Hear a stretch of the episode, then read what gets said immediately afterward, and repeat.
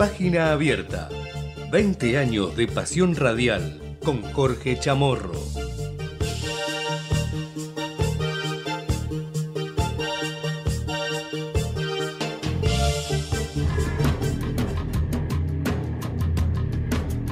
Continúa la búsqueda de Santiago Maldonado. Una angustia tremenda. Un muchacho de 28 años recién cumplidos desaparecido en eh, ocasión de una represión brutal de Gendarmería contra Mapuche. Según los testigos, Gendarmería ingresó en la comunidad de manera violenta y Santiago fue golpeado e introducido en una camioneta que partió con rumbo desconocido. O está detenido, torturado con vida o está muerto, eh, descartado. No hay Ustedes no van a parar. Si no ya hubiese aparecido. Creo que esto es este, aberrante, sobre todo que se lo está buscando sin una respuesta estatal.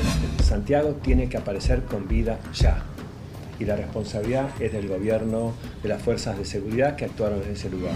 el comunicado oficial del juez Otranto, que lo que dice es que no tiene ningún tipo de indicio de que Gendarmería se llevó a Santiago Maldonado. Estuvo presente en el lugar dirigiendo las operaciones el jefe de gabinete de Patricia Bullrich, el abogado Pablo Nocetti, que fue autor de represores en crimen, por crímenes de lesa humanidad. Bueno, ya hizo los teóricos y ahora está haciendo el práctico con la desaparición de Santiago Maldonado. Nosotros no podemos decir si Santiago Maldonado estuvo o no en el lugar, porque todas las personas que estaban en ese corte estaban todas totalmente encapuchadas. defensor del pueblo de Esquel, Machado, dijo que sí, que está plenamente confirmado, ya no solamente porque lo dicen los mapuches o los que estaban en la marcha, sino también porque lo saben las autoridades. Tendría que renunciar la ministra Bullrich ya, si tiene un poco de dignidad. Realmente es increíble que en un gobierno constitucional haya un desaparecido, porque también lo hubo otro, que fue Jorge López, pero no fue desde el Estado. Como esta vez está comprobado que es el Estado el único culpable.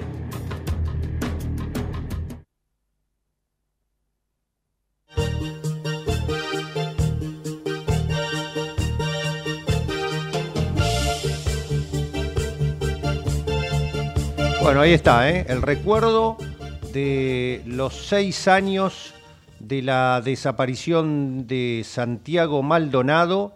Eh, no queríamos dejar de recordar algo que hicimos una amplia cobertura eh, desde Radio América cuando éramos, estábamos a cargo de esa radio eh, y no queremos dejar de recordarlo porque aunque parezca mentira, aún hoy esa ese relato, esa perversa construcción que se hizo, sigue teniendo todavía cabida en el marco del lawfare y de los entramados judiciales, ¿eh?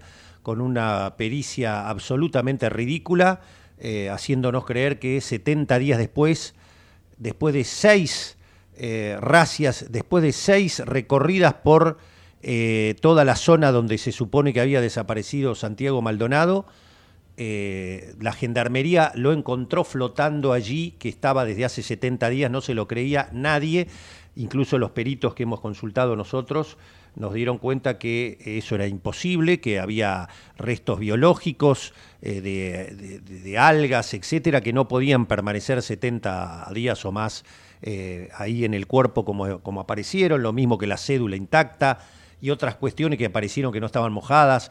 Eh, bueno, todo muy, muy sospechoso, lo que indica una vez más que hay un hilo conductor, ¿eh? hay un hilo conductor, ¿eh? Porque también hoy se cumplen 11 meses del intento de asesinato de Cristina Fernández eh, de Kirchner eh, por parte de eh, Elías Sabag, mm, junto a su novia y a Cristian Carrizo, el supuesto líder de los Copitos, ahí en ese acto en la zona de su casa. Y la impunidad es total, eh, las pericias son ridículas, la, jueza Capuchetti se niega a involucrar la totalidad de todo el esquema de los que financiaron la Revolución Federal, de los vínculos de Leandro Sosa y otros con, por ejemplo, la vecina de arriba de Cristina, eh, que tenía en su casa a la abogada que después defendió a los, a los que intentaron el magnicidio. Eh, ambas, la vecina de arriba de Cristina y la abogada eh, militante de Patricia Bullrich. Eh, la empresa de Caputo financiando por más de 14 millones de pesos a Revolución Federal, como autores claramente intelectuales, de fomentar el odio, fomentar las marchas con las bolsas mortuorias, la guillotina para los kirneristas y todo ese discurso de odio eh, sobre el cual nada se investiga, Capuchetti se niega a ampliar la cosa y lo quiere dejar en los tres loquitos que lo hicieron por las cuentas de él. Lo cierto es que el celular de Sabac Montiel no se peritó, increíble, no se peritó, no se tomaron, no se llamó a declarar a, a Gerardo Milman, al mano derecha de Patricia Burri, que dijo en una confitería, ya esto comprobado, que cuando él viaje a la costa la van a matar, ¿eh? Eh, dos días antes del atentado, que el mismo Gerardo Milman había presentado un, un, proyecto, de, un proyecto de declaración donde ponía eh, el acento en que podría haber un atentado contra Cristina Fernández, una simulación de parte del kirchnerismo contra Cristina Fernández, o sea, de dónde sacó todo eso, más lo que dijo la van a estar matando cuando yo me vaya a la costa. Eh, no se lo llamó a declarar, a pesar de que las secretarias de él primero negaron el encuentro, después con las cámaras tuvieron que decir que sí, que efectivamente se hizo en Casa Blanca y en la esquina del Congreso. Después contó una de las arrepentidas de la secretaria que en la fundación esta eh, trucha de Patricia Burri para recaudar fondos que está floja de papeles, las llevaron a ella, a Milman y a la Miss Argentina, asesora de Milman, eh, y les borraron los celulares con un perito que trabaja para Juntos por el Cambio. Es decir, toda una serie de cuestiones que ustedes imagínense si todas esas pruebas estarían reunidas del lado del kirchnerismo, lo que sería. bueno, todo el mismo hilo conductor terminan todas, todas las cuestiones, como lo de Santiago Maldonado, el intento de asesinato de Cristina, todas terminan o pasan por Patricia Bullrich. Una cosa eh, realmente eh, curiosa, ¿no? Y por no olvidarnos de, eh, de Nahuel, ¿eh? el mapuche que fue asesinado por la, gendarmería en Bariloche con ráfagas de metralladora por la espalda, pero a pesar de eso, Patricia Bullrich dice que, que Rafael Nahuel estaba con armas peligrosas. Lo cierto es que lo mataron por la espalda y no se encontró un solo arma este, allí en, en la ruta donde fue asesinado después de ser corridos de lo que reclaman los supuestos ahora eh, terroristas que asolan la Patagonia, los mapuche, eh, que desde ya nos vamos dando cuenta que eh, después de lo que conocemos de Joe Lewis, el socio de Macri, el dueño en su momento de Denor, de varias energéticas en la Argentina, dueño de la Patagonia de 14.000 hectáreas de lago escondido, donde no puede pasar, a pesar de ser tierras públicas, los argentinos. Eh, este Joel Lewis está condenado en Estados Unidos por información privilegiada, inside information, por, este, por usar, eh, eh, por fraude concretamente, por 20, y tiene por 20 años, 20 años o si no tiene que poner 200 millones de dólares, cosa que puso inmediatamente, este señor es el que a la vez fomenta desde sus eh, campos en la Patagonia adquiridos ilegalmente, y habrá que investigar a las autoridades también de qué pasó allí en los 90 en Santa Cruz, que le dieron tierras fiscales que estaba prohibido ser vendidas a un extranjero, eh, donde recibe a jeques y a gente de distintas partes del mundo para negociar, vaya a saber qué cosa, en sus aeropuertos, aerodromos privados, eh, para grandes aerolíneas, eh, para grandes este, naves este, de vuelo.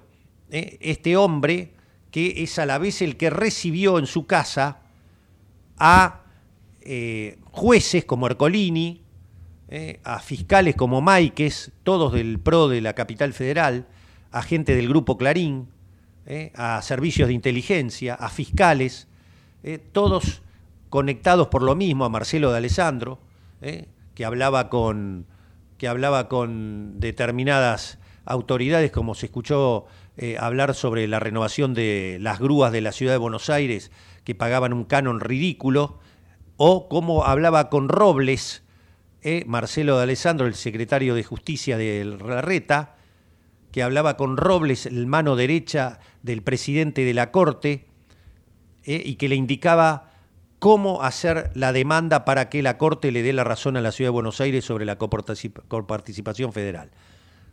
Todo este andamiaje perverso de los sótanos de la democracia eh, tienen todo esto mismo que tiene que ver con Santiago Maldonado, con el atentado contra Cristina y la impunidad que reina, eh, con la causa de los cuadernos, con lo que los mapuches son terroristas que se vienen a quedar con la Patagonia, cuando lo que está en verdad con Joe Lewis, Macri y compañía es seguir vendiendo las tierras argentinas a las petroleras, a grandes empresarios mundiales, ¿eh? porque esa es la realidad. Por eso hay que eliminar a los mapuches que defienden sus tierras ancestrales. Eh, y no son ni, ni tienen poder de fuego, ni son terroristas. Lo máximo que hacen protestar y en todo caso eh, hacer alguna protesta y quemar algún, algún rancho de ellos, porque viven en ranchos prácticamente. Este, todo tiene el mismo hilo conductor. Bueno, dicho esto, estamos ya en pleno proceso electoral, así que a partir de lo que está en juego, porque lo que está en juego también es eso, la impunidad, después de los negociados que se hicieron en el gobierno de Macri, está la impunidad por los actos eh, absolutamente lesivos de humanidad que se hicieron, como lo que estamos describiendo. ¿eh? Está en juego la riqueza justamente de la Patagonia, la riqueza del litio, la riqueza de vaca muerta. ¿Eh? Por eso ahora van contra aerolíneas, van contra IPF.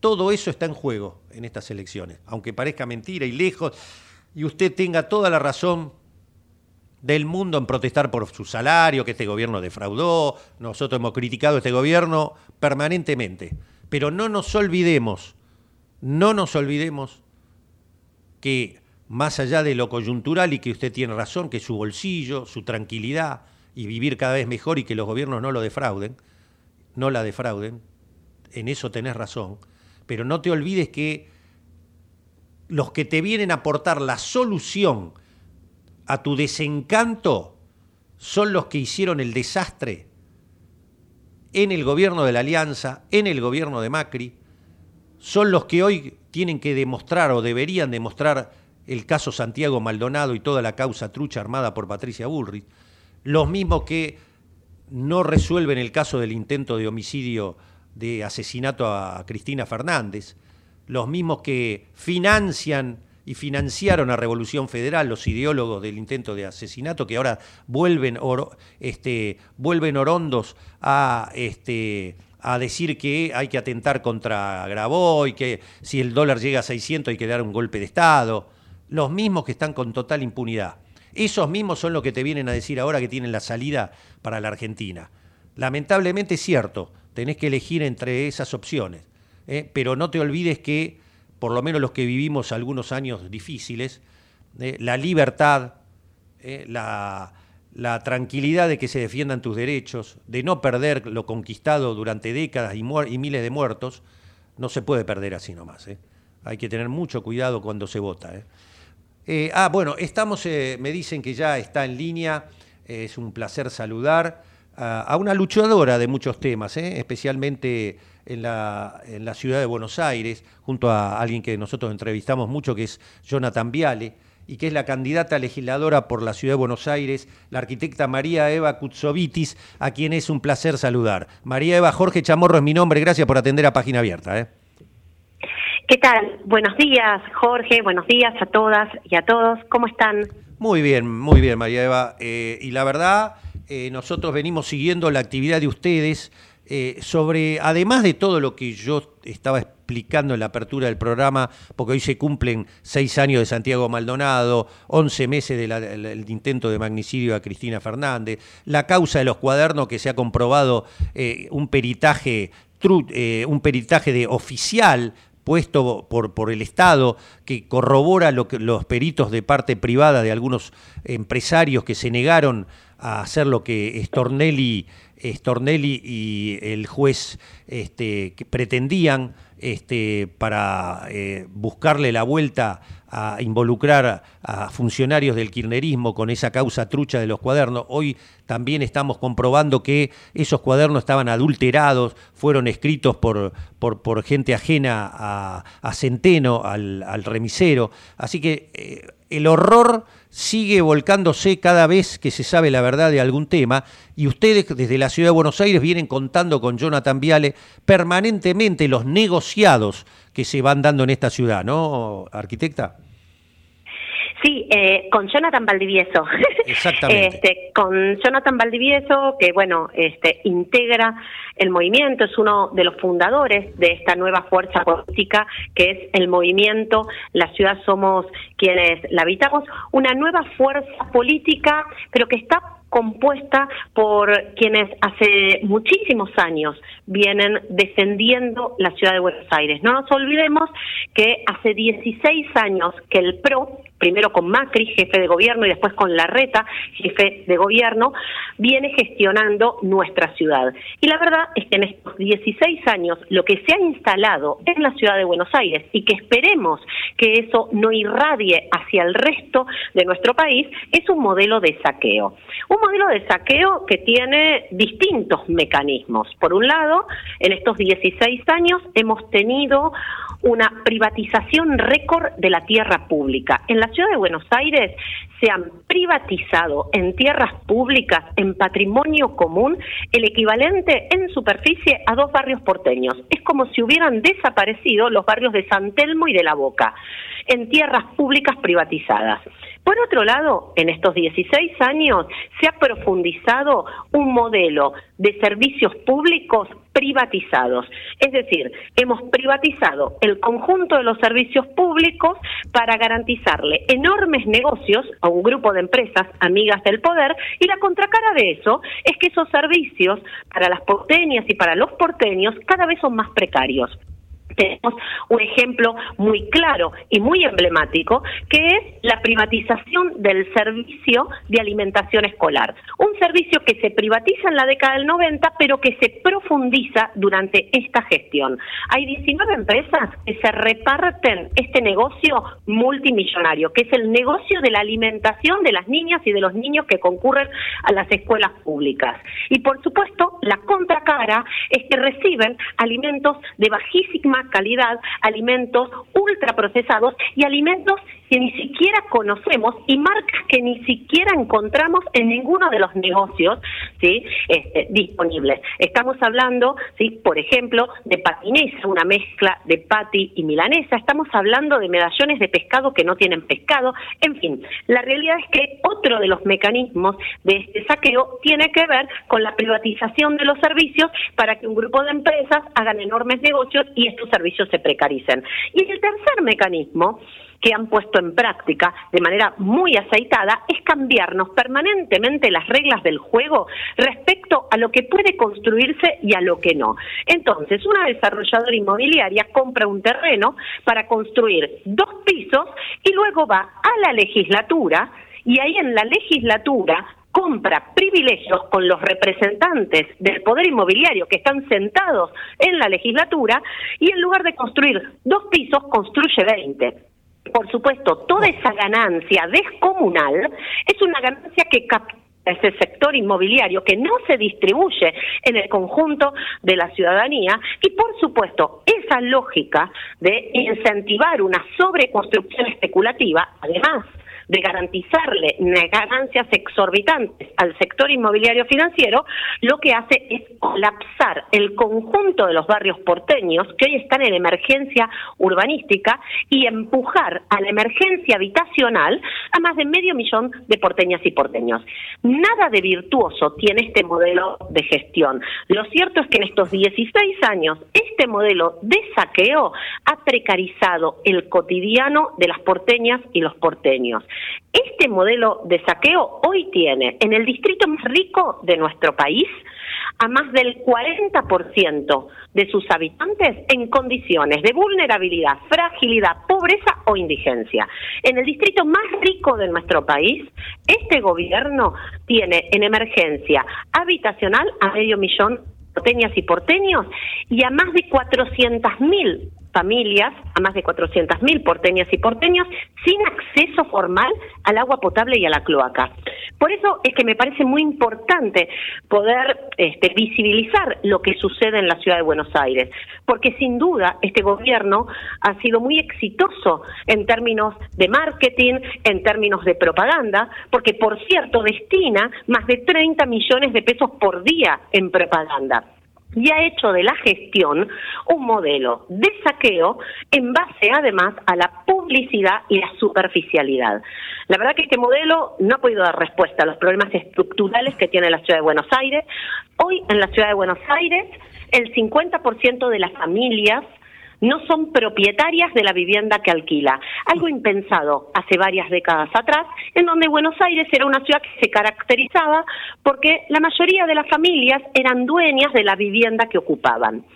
La realidad es que este modelo ha ido profundizando la emergencia habitacional, ambiental y urbanística y generando lo que nosotros denominamos un proceso acelerado de inquilinización y, por supuesto, de precarización del cotidiano de las familias porteñas. Por eso es que este modelo debe modificarse por completo y nuestra propuesta justamente tiene que ver con poder poner en debate un modelo de ciudad completamente distinto en donde sobre nuestro presente y sobre nuestro futuro podamos decidir quienes habitamos la ciudad y no los representantes del poder inmobiliario y financiero que todos los días nos están condicionando. Eh, decime, eh, María Eva, eh, ¿cómo, ¿cómo, juegan ustedes en el marco general para que orientar al que está decidiendo su voto eh, ustedes están, eh, son algo absolutamente independiente, autónomo, no apoyan a nadie o verían con más agrado o más funcional para la propuesta de ustedes y el debate futuro tal o cual candidato?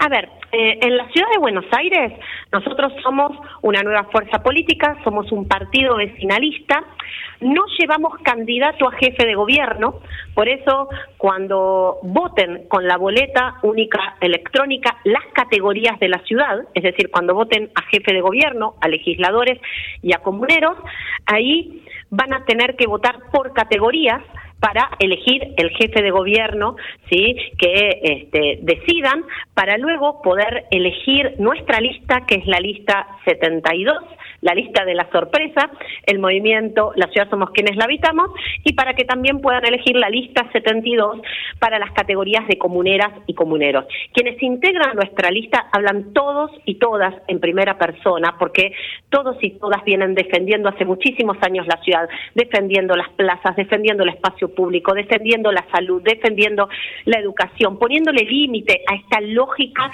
de despojo y de saqueo. Este, por supuesto que estamos en las antípodas de la gestión que hace 16 años tiene la ciudad de Buenos Aires. Nada tenemos que ver con este modelo que ha instalado Macri y que ha profundizado la reta. Eh, hace varios años atrás hemos este, integrado parte de la lista del Frente de Todos acá en la ciudad de Buenos Aires y por supuesto con esas compañeras y esos compañeros tenemos bastantes puntos de acuerdo. Pero lo cierto es que somos un partido vecinalista que no lleva candidato a jefe de gobierno y que lleva candidatos en las categorías de legisladores y de comuneros.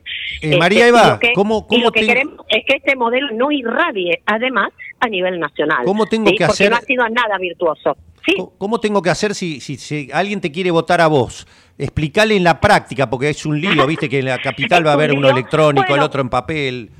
Eso tiene que ver con cambiarnos todo el tiempo las reglas del Claro. juego, porque en esta elección a jefe de gobierno vamos a votar distinto a como venimos votando en las elecciones anteriores. Cada elección a jefe de gobierno nos cambian las reglas del juego y tenemos entonces las porteñas y los porteños que adaptarnos, ¿no? En función de los intereses políticos de quienes gestionan la ciudad. Lo cierto es que para votar en la ciudad vamos a tener dos sistemas diferentes que van a darse en simultáneo. La boleta en papel para las categorías nacionales, para elegir candidatos a presidente y candidato a diputados nacionales, y en la ciudad, para elegir jefe de gobierno, legisladores y comuneros, vamos a tener que votar con la boleta única electrónica.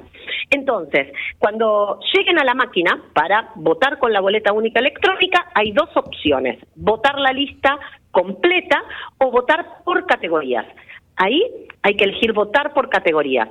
Aparecen entonces los candidatos a jefe de gobierno. Eligen el candidato que quieran y luego aparecen los candidatos a legisladores y legisladoras. Ahí van a encontrarme con la lista 72, Unidad Popular, el movimiento de la ciudad somos quienes la habitamos, y luego aparece la pantalla con comuneros. Y ahí también van a poder elegir al comunero o a la comunera de la lista 72. Así que hay que cortar boleta electrónica, hay que votar por categorías para poder elegirnos en las categorías de legisladores y de comuneros. Nosotros tenemos la enorme expectativa de poder pasar las pasos y para eso necesitamos 30.000 votos. Perfecto, perfecto. Bien te saco de la arquitectura, te saco de la militante y te pongo en la antropología y la sociología. A ver si me podés ayudar. Con todo esto que vos contaste y que está comprobado y que es, vos populi, se ve a la, luz del día, más allá de que esté del esteticismo, se ven los negociados, ya creo que a nadie le cabe duda. Con todo eso, ¿cómo te explicás que el 50% tal vez más hasta ahora muchas veces le ha dado el respaldo a esta gestión en capital. ¿Qué es lo que pasa? A ver, eh, yo creo que pasan muchas cosas, ¿no? Eh, en primer lugar, me parece que hace muchos años que desde los sectores populares, progresistas, este, no hemos podido instalar una propuesta o un modelo de ciudad alternativo a los que el PRO nos viene proponiendo. Eso en primer lugar. O sea, necesitamos instalar y poner en agenda un modelo de ciudad completamente distinta, que nada tiene que ver con el que nos vienen proponiendo hace 16 años.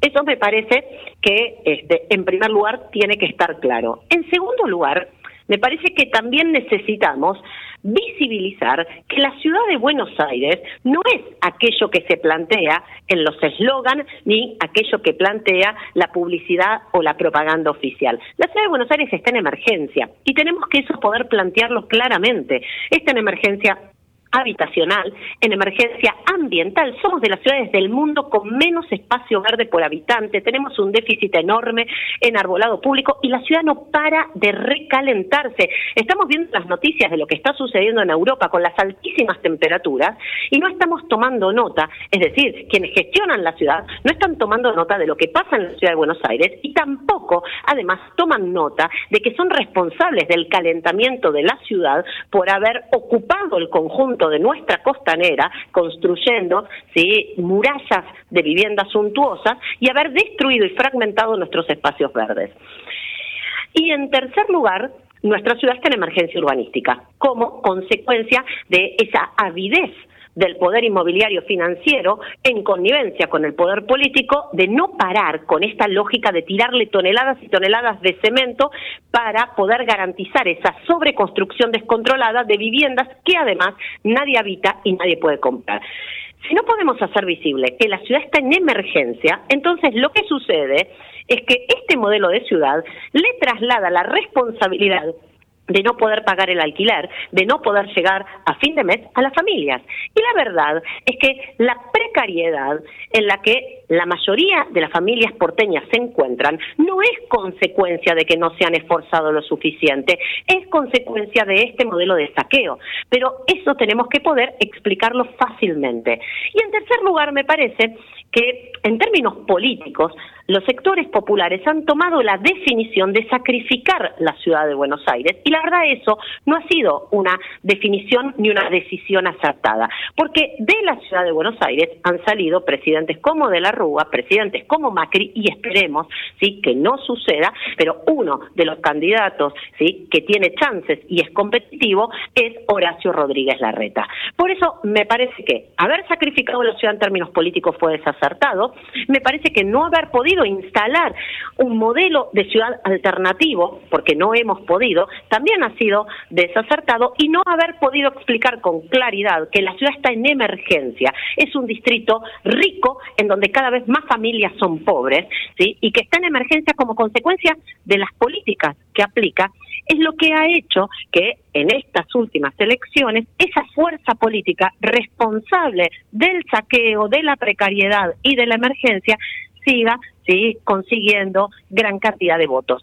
Pero lo cierto es que hoy, y yo soy muy optimista en ese sentido, en la ciudad de Buenos Aires, esa vitalidad ciudadana que tenemos las porteñas y los porteños está poniéndole límite a este modelo de saqueo. Y hoy vemos como en todos los barrios de la ciudad de Buenos Aires hay asambleas, ¿sí? que lo que están haciendo es planteando que ese código urbanístico que está colapsando los barrios de casas bajas, que está destruyendo la identidad barrial, la morfología barrial, no debe avanzar. Y así vemos cómo en Núñez, en Chacarita, en Caballito, en Flores, las familias se organizan para decir ¿Cómo será, María Eva, ¿Cómo será, María Eva, que el otro día eh, me asombró ver en Telefe, eh, que es un, un, noticiero con Cristina Pérez, que no va a abundar mucho en cosas de fondo, y mostraban un informe de Núñez, el desastre habitacional de las casas que están prácticamente sumergidas, casas que, eh, apuntaladas para que no se vengan abajo, todo por las torres,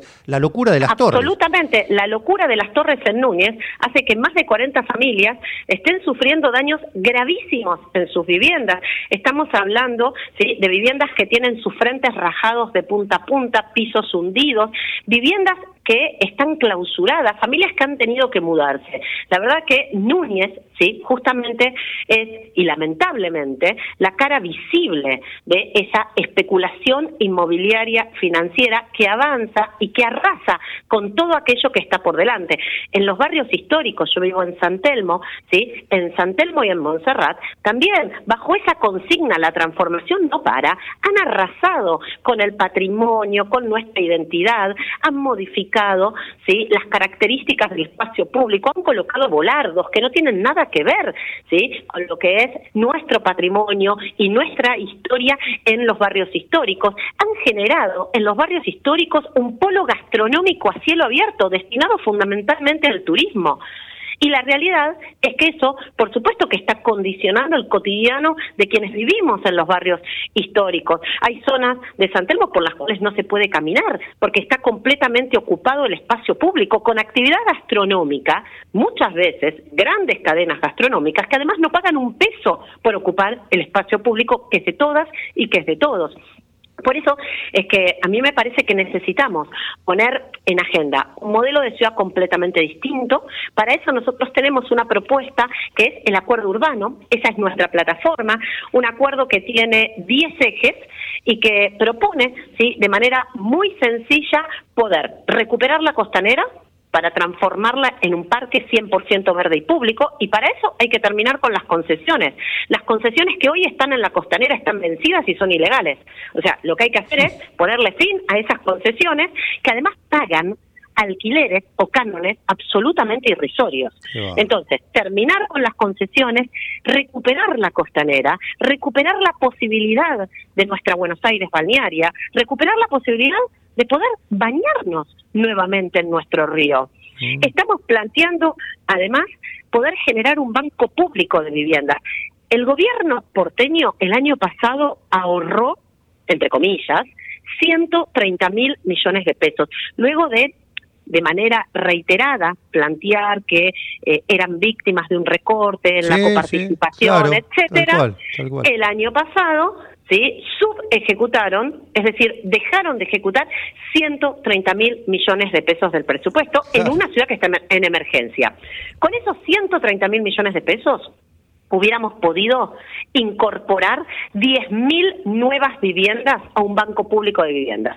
Solamente tomando los 130 mil millones de pesos y comprándole al mercado 10 mil viviendas, podíamos haber tenido hoy 10.000 nuevas viviendas para entregarle a las personas adultas mayores que hoy se jubilan y no son propietarias en la ciudad de Buenos Aires y que muchas de ellas quedan en situación de calle, una vivienda en comodato. Entregar esas viviendas en alquiler social para regular uno de los mercados inmobiliarios más desregulados del mundo. O entregarlas como viviendas sociales a las familias que se encuentran en emergencia habitacional. Imaginemos 10.000 viviendas año tras año. Nosotros queremos hacer eso, queremos un banco público de viviendas que incorpore mil viviendas cada año.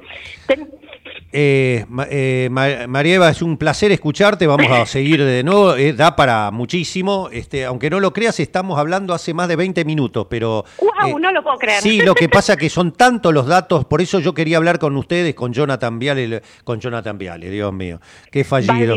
Todo, ese fallido, por, favor. eso sí que es la, la otra cara de la moneda. No le vamos a contar a Jonathan.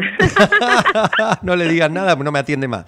Jonathan Valdivieso, que ustedes vienen bregando hace tanto, por eso yo los respeto mucho porque eh, los conozco hace muchos años eh, y nunca han perdido la línea, nunca, nunca jamás han, tenido, más allá de, banderías políticas, de ustedes siempre han sido coherentes, así que por eso yo los quería escuchar y vamos a volver a llamarlos en cualquier momento. Así que te agradezco mucho, María Eva, y este eh, veremos cómo les van las pasos. ¿eh? Muchísimas gracias. a disposición siempre una pequeña aclaración, ingeniera. Hoy, por las dudas. Yo te, mira vos, te tenía como arquitecta. Pero te digo, tantas veces me han confundido, me dicen a veces abogada, yo digo, no, no quiero hacer como un ejercicio ilegal de otro título.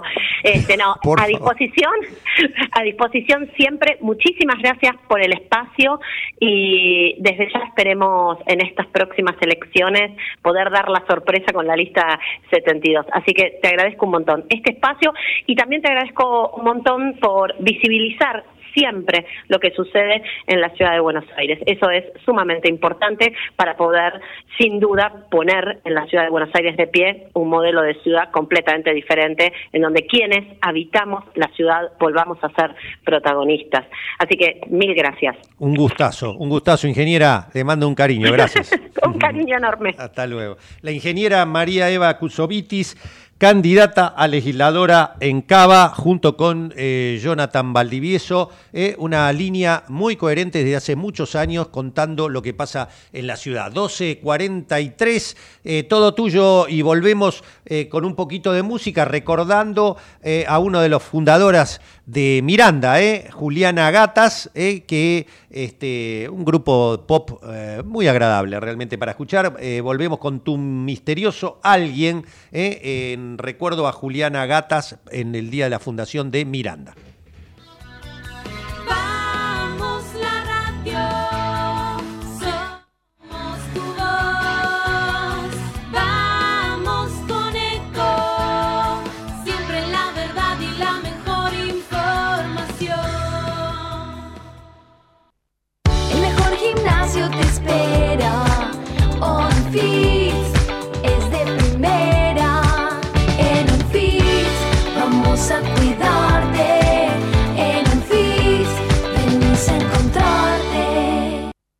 Entre ríos en invierno. Elegí termas, elegí disfrutar, elegí naturaleza.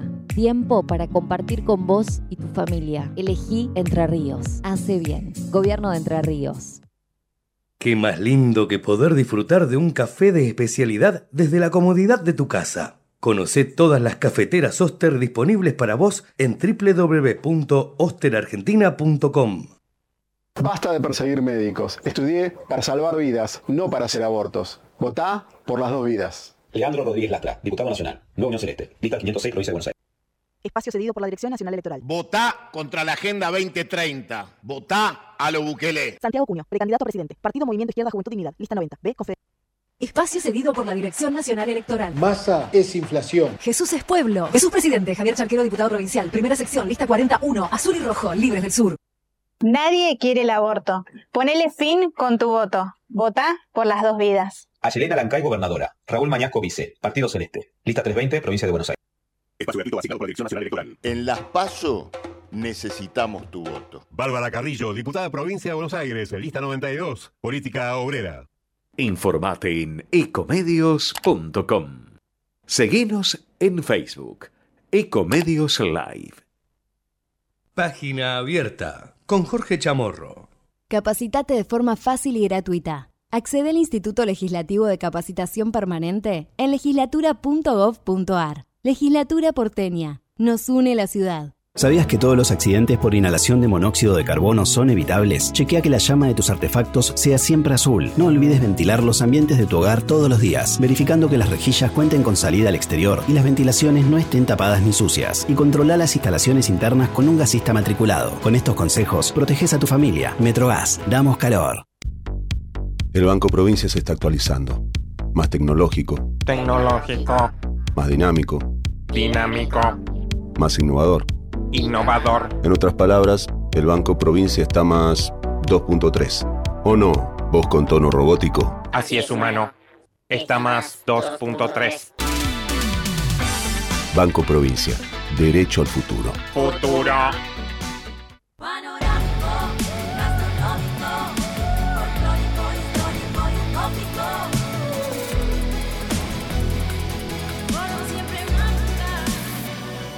Invierno fantástico. Agencia Córdoba Turismo.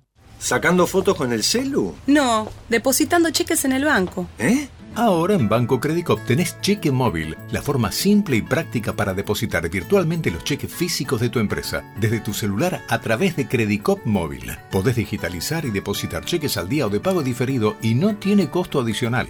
Cheque móvil, tu tiempo es para vos. Conoce más en www.bancocredicop.coop. Banco Credicop Cooperativo, la banca solidaria.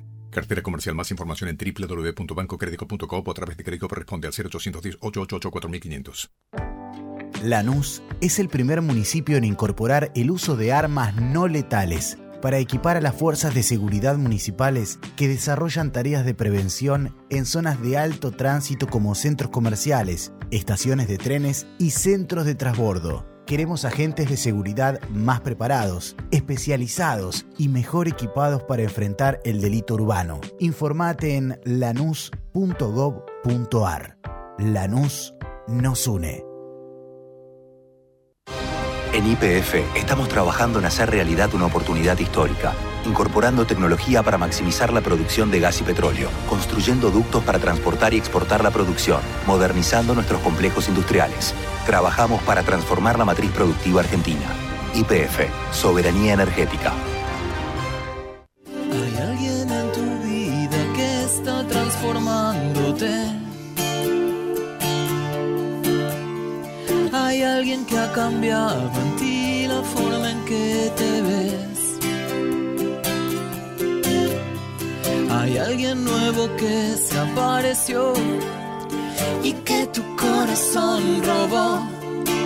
Ya lo sé, ya lo sé. Solo dime quién es. ¿Quién es tu nuevo amor, tu nueva ocupación, tu misterioso alguien? A quien has ocultado de mí todo el tiempo para no matarme. Muy bien, 10, 11 minutos finales del programa y lo queremos aprovechar al máximo para tocar eh, temas que hacen, si se quieren, a, algunas cuestiones que la gente no, no, no tiene muy claras, eh, las ve como lejanas, eh, especialmente el que no está politizado, y esto es una lástima porque se trata de condicionantes eh, muy importantes para la economía argentina que terminan golpeando en el bolsillo. ¿no? Así que vamos a, a- a dialogar con el economista de la prestigiosa consultora Escalabrini Ortiz, CESO, eh, que preside Andrés Aciaín, el eh, economista Federico Cirulnik, quien siempre es un placer escuchar. Hola Federico, Jorge Chamorro, ¿cómo va? ¿Qué tal, Jorge? ¿Cómo estás? Buen día. Buen día, buen día. Bueno, eh, en principio se acaba de cerrar un nuevo acuerdo, ustedes hicieron un informe, un nuevo acuerdo con el Fondo Monetario, que de alguna manera eh, ustedes lo habían previsto, que se va camino a, a un waiver, que se va camino a, a no poder cumplir algunas cuestiones. ¿Cómo lo están viendo ahora? Bien, eh, en primer lugar, no, no es un nuevo acuerdo, ¿no? Claro, sino es, es la, re- la revisión de pactada, ¿no? De, de- de las metas pendientes, eh, de las revisiones pe- pendientes, perdón, en las que Argentina no había logrado, ¿no? Eh, cumplir hasta el momento ninguna de las tres metas eh, pactadas para 2023, que es algo, como vos decías, que desde eso ya habíamos anticipado, que, iba a ser de muy difícil cumplimiento, que se profundizó mucho el problema, eh, sobre todo para, para cumplir esas metas, eh, por las consecuencias de la sequía. Y bueno, el gobierno logró, con, con algún delay, con un poco de demora, pero logró que, que el FMI, eh, si bien agrega algunas condicionalidades nuevas, eh, acepte que, que el gobierno no haya cumplido esas metas ¿no? y apruebe la, la quinta revisión y la sexta que directamente que es la de septiembre que no se va a hacer.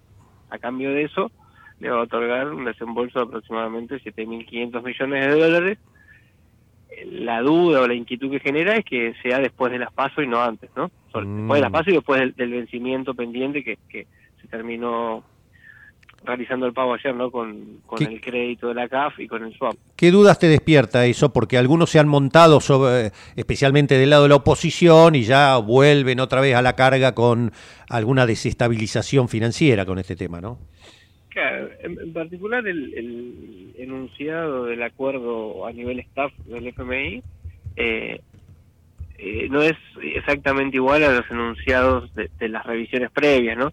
Eh, deja alguna puerta abierta para pensar que el BOR eh, no pueda llegar a no realizar los desembolsos si Argentina no cumple con eh, las exigencias en materia de política económica, ¿no? Que, que, está hablando, que menciona explícitamente el enunciado, ¿no? Eh, no atrasar el tipo de cambio, eh, ajustar el gasto público a partir de la masa salarial del sector público, eh, profundizar ¿no? el, ajuste en tarifas. Entonces, si bien es poco el plazo que hay entre el, el postulado de- del staff y los desembolsos, ¿no? Son aproximadamente tres semanas.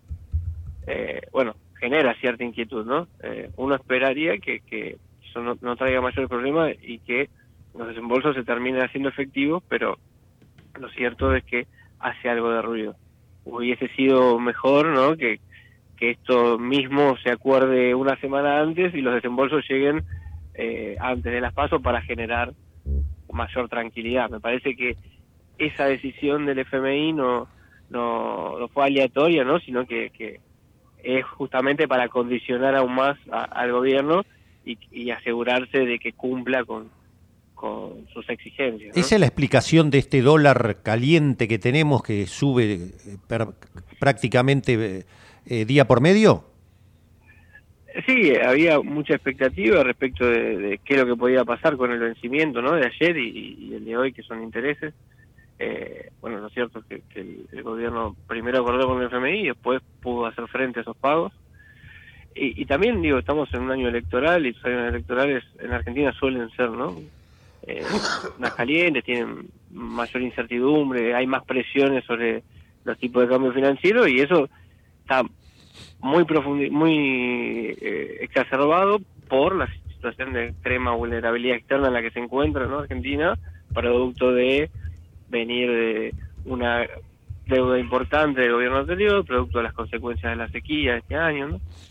Ahora decime, Federico, igualmente con este, eh, esta revisión y y este, este oxígeno que hasta ahora le viene dando el fondo, ¿el gobierno garantiza de alguna manera hasta después de las elecciones estabilidad? eh, es decir, vamos a ir al grano, abortar la superdevaluación que muchos sectores de afuera y de adentro quieren? En principio sí, parecería ser que sí. Eh, o mejor dicho, lo que garantiza es que eh, los vencimientos pendientes con el fondo de cara a, a las elecciones de octubre o hasta el 31 de octubre, si querés, que son los que debería incluir eh, el desembolso que se va a hacer en estos días, eh, no van a ser un problema adicional. Ahora, lo cierto es que, como decía, la situación externa es bastante frágil, vulnerable, ¿no? entonces si de alguna manera el gobierno no logra volver a acumular reservas, parecería ser estos días que con el dólar diferencial al- algo está, está empezando a recaudar, ¿no? Pero si, si no fuese así, bueno, eh, tampoco queda mucho margen, ¿no? Para, para no Ah. devaluar. Me parece que el gobierno está haciendo lo posible y lo imposible justamente para evitar esa posibilidad. Me parece que, que está bien, digo, si, si la eh, devaluación sería efectiva, posiblemente eso tendría un impacto fuerte en precios y, Sí, es el suicidio político de, claro, el suicidio político. cual- cualquier gobierno que hace una superdevaluación tres, cuatro meses antes de las elecciones se suicida políticamente, ¿no? Eso está claro. Tal cual, tal Claro, cual. que- Pero lo, lo cierto, bueno, es que como los dólares son escasos, eh, o bien se ajusta por precio, que es lo que se está tratando de evitar, o se ajusta por cantidad, es decir, hay que... Bueno, y se, se va a empezar a ver, digo, en estos días que las importaciones van a empezar a, Claro, a, a disminuir, ¿no? Y eso obviamente va a tener un impacto en, en la actividad. claro, claro. Ya se está empezando a sentir. Qué, li- qué, qué, qué brete, ¿eh? Ese es el dilema de hierro, ¿eh? O, o secás la plaza, eh, provocás, este, eh, digamos, una caída de la actividad para evitar que el consumo dispare este, la demanda de importaciones, o por otro lado, haces la, la, la que vos decís, por precio y haces el ajuste de golpe. Eh, cualquiera de las dos es, es realmente complicada, ¿no? Sí, sí, sin duda que, que se elige entre el mal menor. Claro. Eh, lo mismo que eh, las medidas que se tomaron ¿no? respecto a el dólar diferencial y, y la aplicación del impuesto país a las importaciones. Eh, yo creo que también van a terminar teniendo algún impacto en precios, Claro. pero sin duda que va a ser menor que que hubiese sido una devaluación generalizada y brusca, ¿no?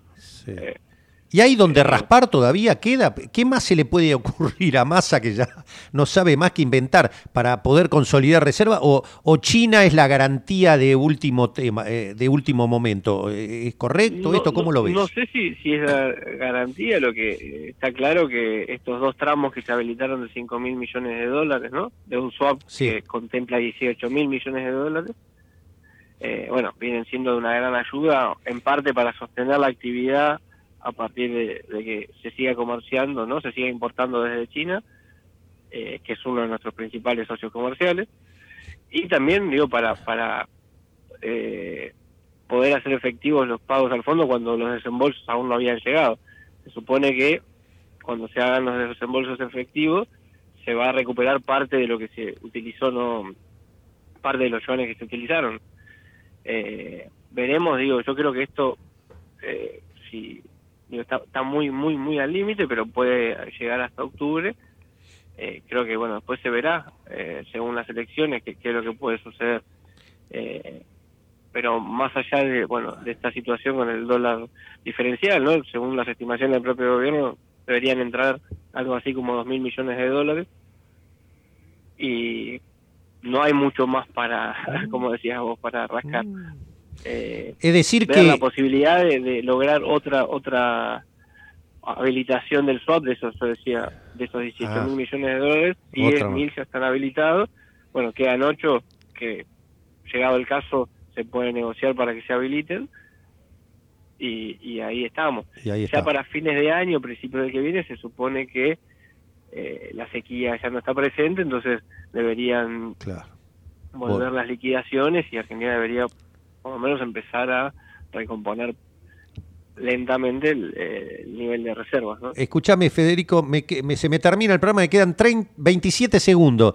¿Te animás a decir que en est- con toda la lógica que estás eh, dando eh, de la ciencia económica, que la- hasta las elecciones está abortada la posibilidad de una gran devaluación como quieren algunos sectores o, o eso lo pones en duda?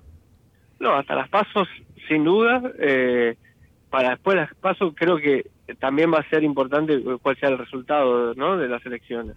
Creo que, según lo que dicen las consultoras, no, no parecería ser el caso, pero una, una derrota que deje totalmente fuera de competencia al oficialismo, creo que generaría un, un gran ruido, mucha incertidumbre y, y, bueno, ahí no, eh, podría llegar a pasar. No, no parece probable, digo, Sí, pero sí, bueno, está claro. es Estás una- dando la alterna- todas las alternativas, clarito. Eh, Federico, ha sido como siempre un placer escucharte, muy clarificador. Quedamos en contacto como siempre y saludo a la barra de Ceso.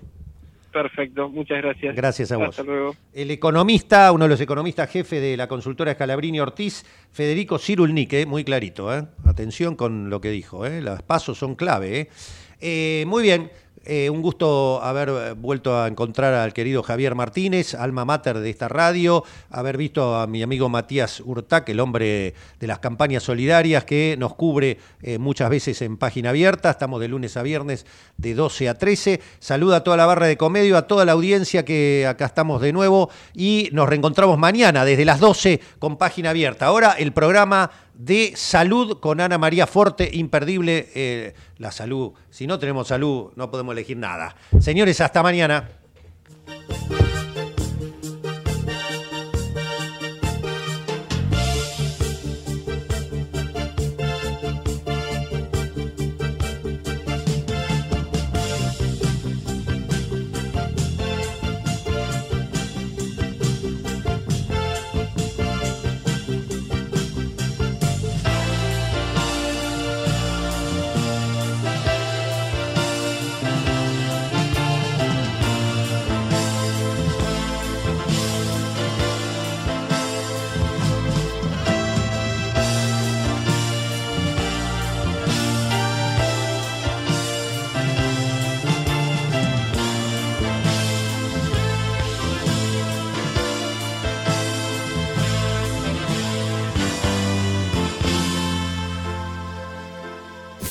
Desde Buenos Aires, transmite LRI 224, AM 1220, Ecomedios